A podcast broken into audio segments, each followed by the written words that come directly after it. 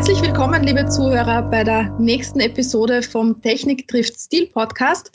Mein Name ist Karin Heberle und ich bin Eigentümerin und Geschäftsführerin von der Rainbow IT Consulting und meine Mission ist es, andere Unternehmer online sichtbarer zu machen. Und mit mir heute wieder mit dabei ist äh, meine Co-Moderatorin Renate Sandler. Hallo Renate. Hallo Karin. Ja, wie du schon gesagt hast, mein Name ist Renate Sandler. Die Initialen RS stehen ja bei mir für richtig stilvoll. Und äh, als Impulsgeberin für Business-Etikette unterstütze ich meine Kundinnen und Kunden dabei, wie sie schon mit dem ersten Eindruck ganz souverän wirken können.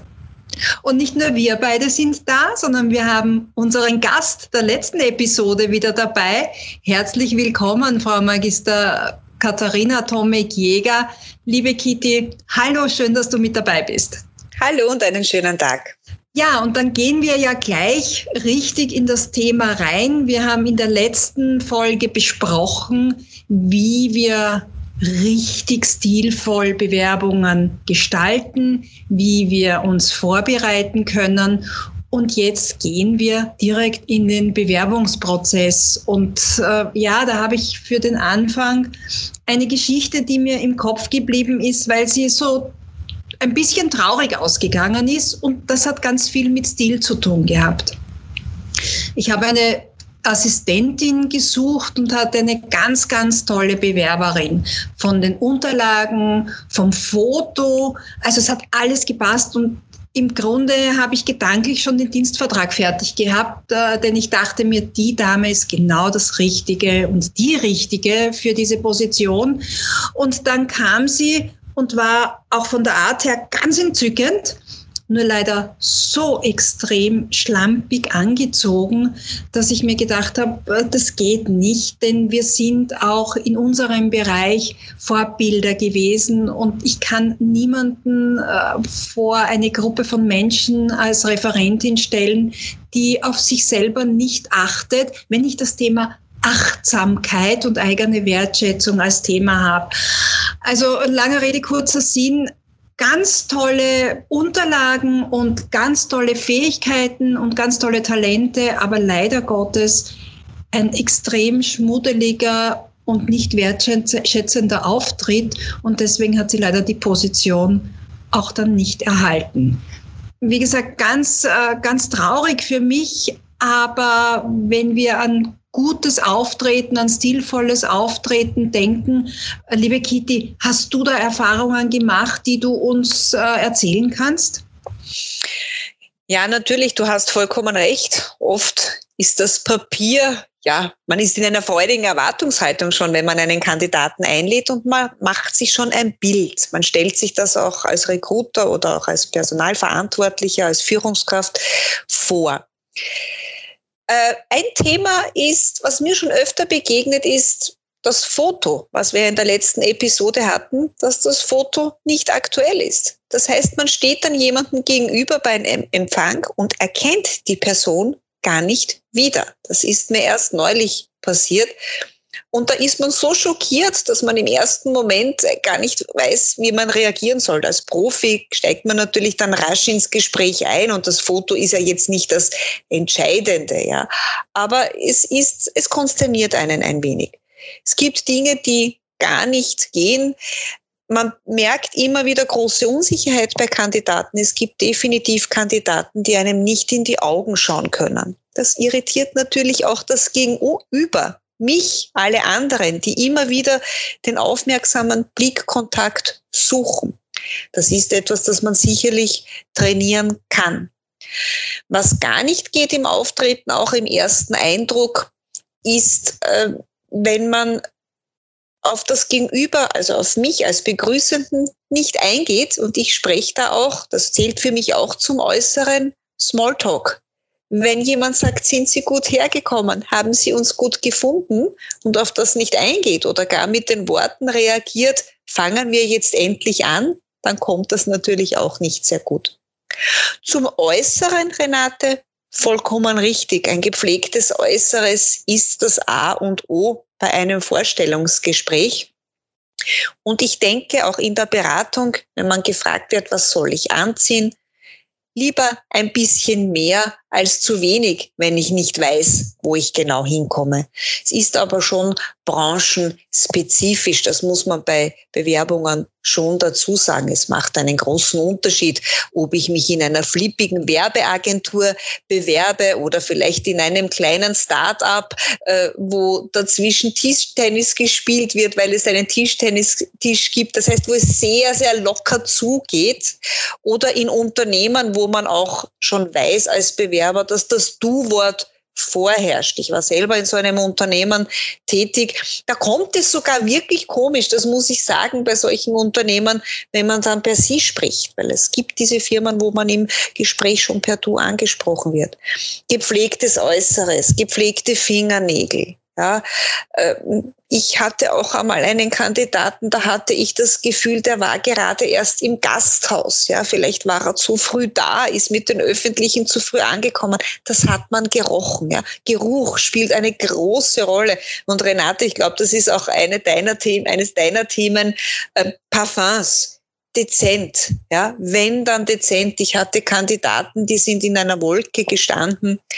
Äh, da ist man so damit beschäftigt, nach Luft zu ringen, auch als Gegenüber, dass das gar nicht geht. Natürlich, das Gegenteil ist auch nicht gut. Mir ist die Parfumwolke lieber als manches anderes. Aber gepflegt, äh, nicht überschminkt, Renate, aber ich glaube, das sind Themen, auf die du wahrscheinlich auch noch ein bisschen eingehen wirst. Ich habe einiges äh, erlebt, zugegeben, die ganz negativen Dinge vielleicht auch schon ein bisschen verdrängt.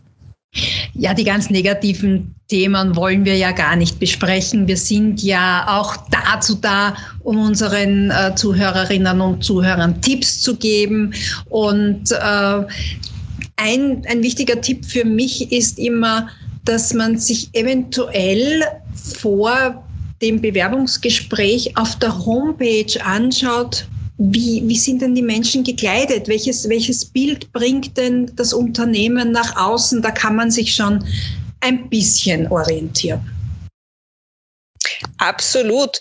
Ich weiß noch, dass es vor vielen, vielen Jahren auch in, wie ich mich selbst beworben habe, was war da in den 90er Jahren? Dunkelblauer Hosenanzug oder Kostüm ich glaube, da hat sich viel geändert. Man darf schon ein wenig mutiger sein. Und wir sind auch wieder bei dem Thema, genauso wie bei den schriftlichen Unterlagen. Man muss sich natürlich auch wohlfühlen, wenn man zu einem Gespräch geht. Es bringt nichts, wenn man als Frau nie im Leben ein Kleid trägt und dann sich einbildet, man muss mit, mit Kostümchen hingehen. Also auch die Hose ist ja durchaus gesellschaftsfähig für die Dame, aber äh, gepflegt äh, ein gutes Gesamtbild soll man abgeben. Ja, da kann ich nur aus eigener Erfahrung sagen, es ist auch durchaus sinnvoll, wenn man das Outfit, was man beim Bewerbungsgespräch tragen möchte, vielleicht am Vortag mal kurz anprobiert. Also da kann es dann schnell mal sein, gerade jetzt in Covid-Zeiten, wo ja doch weniger Bewegung gemacht wird, dass dann vielleicht die Hose ein bisschen enger sitzt oder gar ein Knopf irgendwo fehlt, dann kann man solche Sachen natürlich auch rechtzeitig noch ausbessern. Das Ausbessern ist, eine, ist ein gutes Stichwort, liebe Karin. Da sollte man wirklich äh, am Vortag schauen, wie passt denn das, äh, das ausgesuchte Outfit zu mir, wie passt es zum Unternehmen. Aber um da nicht zu viel Zeit in Anspruch zu nehmen in unserem Podcast und die Zeit unserer Zuhörerinnen und Zuhörer, haben wir einen Stilguide auf unserer Webseite www.techniktriftstil.at. Da kann man alles nachlesen. Jetzt sind wir mit dem Outfit einmal durch.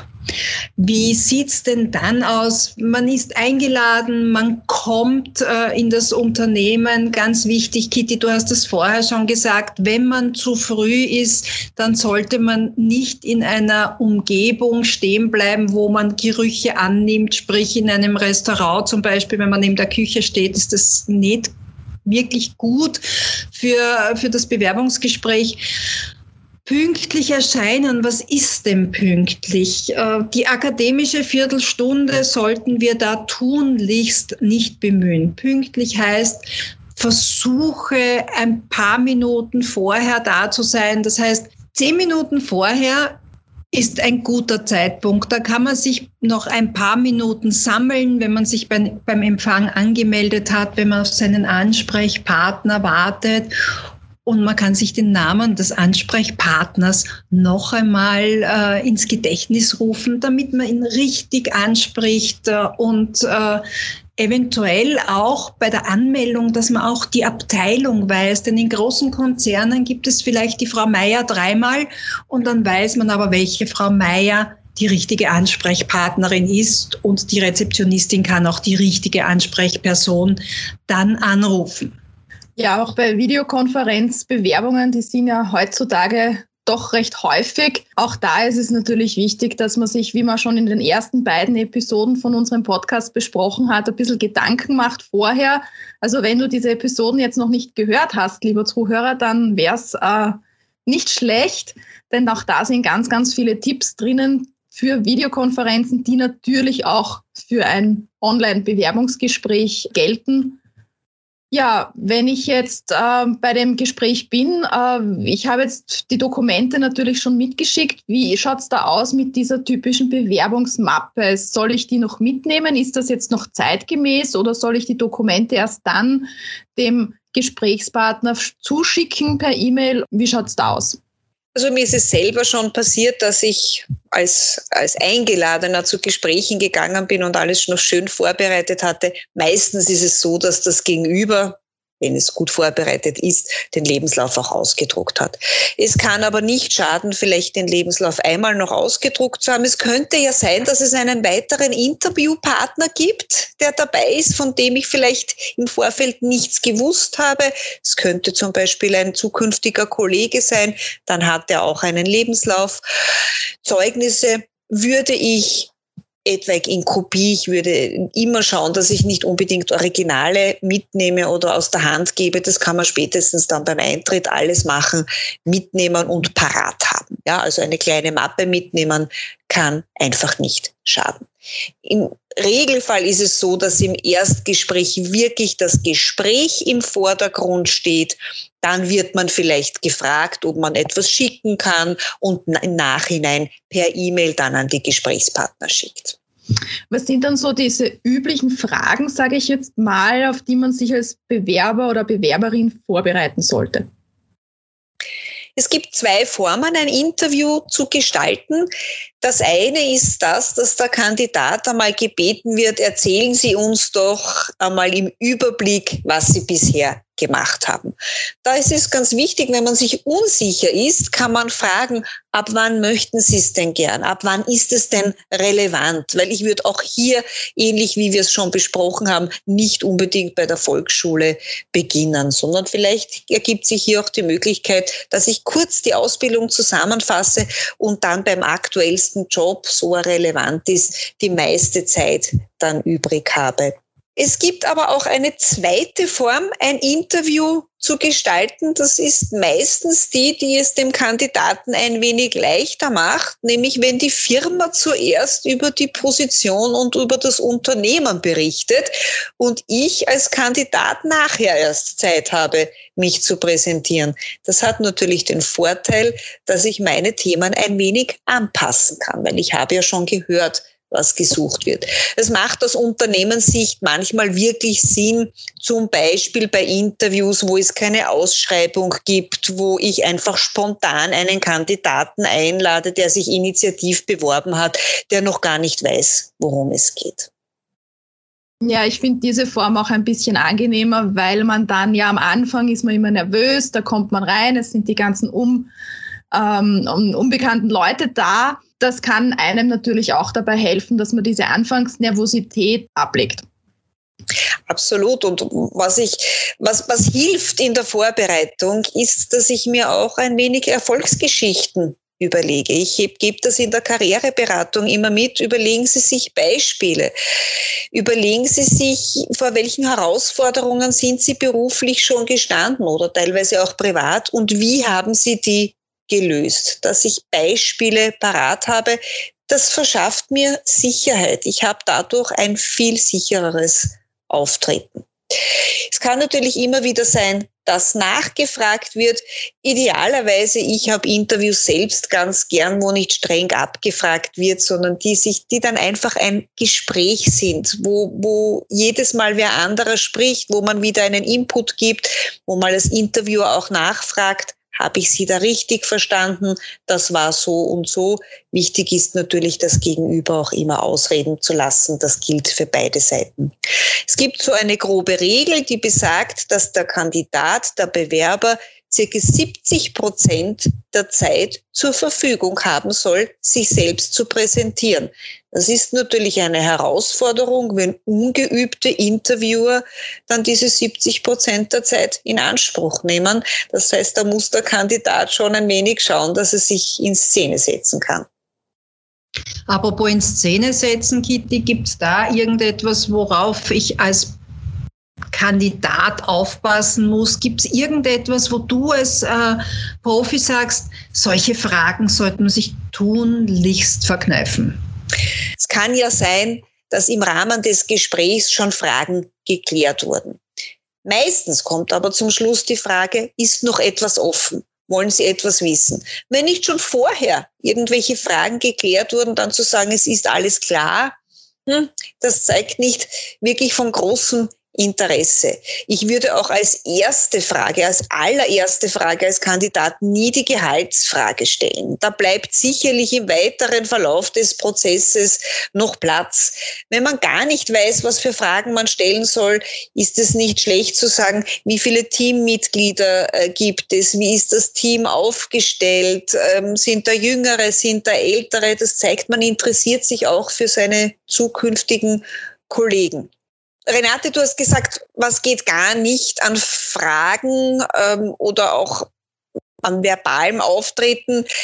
Kandidaten, die auf alles eine Antwort geben, kann ich, mache ich ihnen. Kein Problem. Ja, dieses Wort kein Problem. Mache alles, mache jeden Job das, das wird so nicht hinhauen, denn jeder hat irgendwo Talente oder Dinge, die er vielleicht nicht so gut kann. Auch hier wieder der Punkt, Ehrlichkeit siegt. Ehrlichkeit, apropos Ehrlichkeit siegt, jetzt äh, ist ja oft oder in jedem Bewerbungsgespräch auch das Thema Gehalt ein Thema. Und da gibt es ganz viele Ratgeber, wie man da drauf eingeht. Aber meine Frage, das ist mir einmal passiert, ist aber Gott sei Dank schon lange her, da wurde über das Gehalt im Bewerbungsgespräch gar nicht gesprochen und ich habe mich dann ganz, ganz, ganz schwer getan, äh, da nachzufragen. Aber grundsätzlich bin ich der Meinung, wenn das der Recruiter von sich selber nicht anspricht, sollte ich das schon als Bewerber tun. Oder was meinst du, Kitty?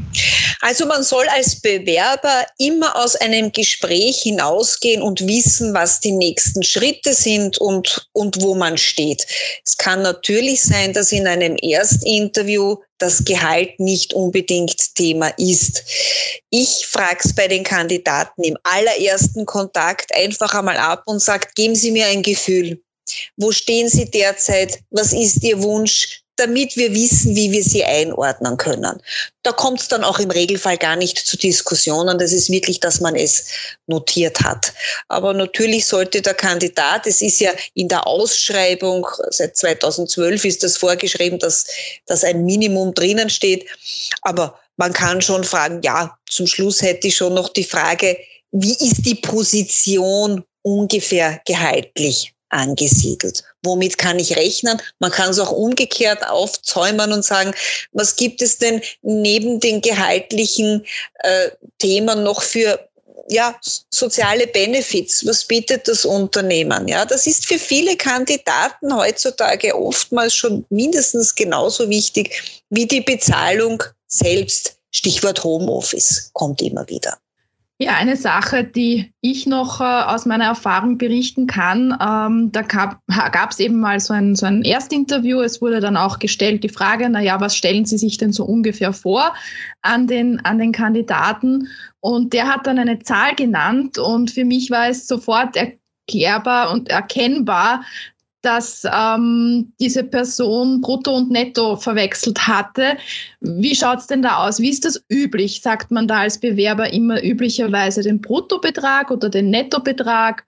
in manchen Branchen ist es ja auch üblich, dass man das Jahres, den Jahresbezug benennt.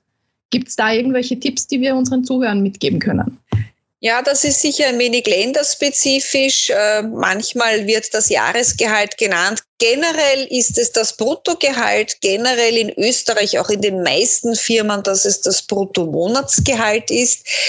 Es gibt sicherlich Ausnahmen, wo das Netto besser ist, wenn wir jetzt äh, denken, auch im Arbeiterbereich oder in, im gewerblichen Bereich oder sagen wir, das kann auch der Angestelltenbereich sein, Positionen, wo es viele Zulagen gibt. Ja, also ich denke hier auch an die Pharmaindustrie, wo es Schmutzerschwernisgefahrenzulagen gibt, wo es also alles Kältehauszulagen gibt, ja.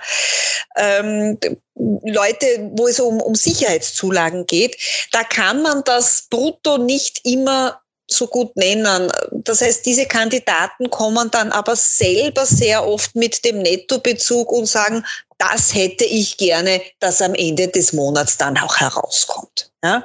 Eine weitere Ausnahme, wo das Bruttomonatsgehalt auch nicht viel bringt, ist bei internationalen Bewerbern, auch zum Beispiel bei Kandidaten aus Deutschland. Hier macht es von der Vergleichbarkeit immer Sinn, ein Jahresnetto zu nennen, da wir ja in Österreich die Situation haben, dass wir ein 13. und 14. Gehalt haben, was in Deutschland nicht immer der Fall ist. Ja, ein, ein Thema hätte ich noch und da geht es um das Thema Arbeitsproben. Ähm, ich hatte zum Beispiel einmal die Situation, dass ich in einem Erstgespräch ähm, vom Interviewpartner von dem äh, Abteilungsmitarbeiter so vier A4-Seiten dann plötzlich über den Tisch geschoben bekam. Äh, draufgedruckt war ein relativ langes SQL-Statement, also ein Programmcode.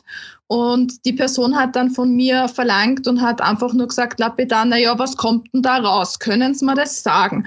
Wie üblich sind solche Arbeitsproben jetzt grundsätzlich in Österreich?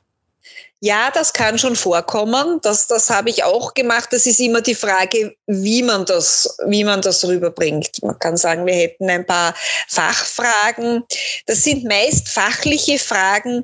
Wenn man es wirklich seriös aufsetzt, ist es sicherlich seriöser, auch aus Unternehmenssicht, den Kandidaten im Vorfeld schon vorzuwarnen. Wir werden ihnen auch ein paar fachliche Fragen stellen. Dass man aber jetzt ein Papier über den Tisch geschoben bekommt und sagt, was ist das Ergebnis, das ist eher seltener.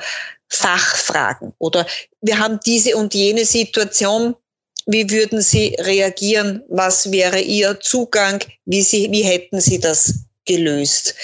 Da muss man aber dazu sagen, das sind dann oft auch Kandidaten-Hearings, wo äh, Bewerber im Vorfeld schon Unterlagen geschickt bekommen und zu einem bestimmten Termin vorbereitet ins Unternehmen kommen. Das gibt es natürlich auch. Das ist Usus. Viele Firmen, wie wir das zum Beispiel auch machen, setzen auch auf äh, Online Abfragen, Persönlichkeitsfragebogen kommen natürlich relativ häufig vor.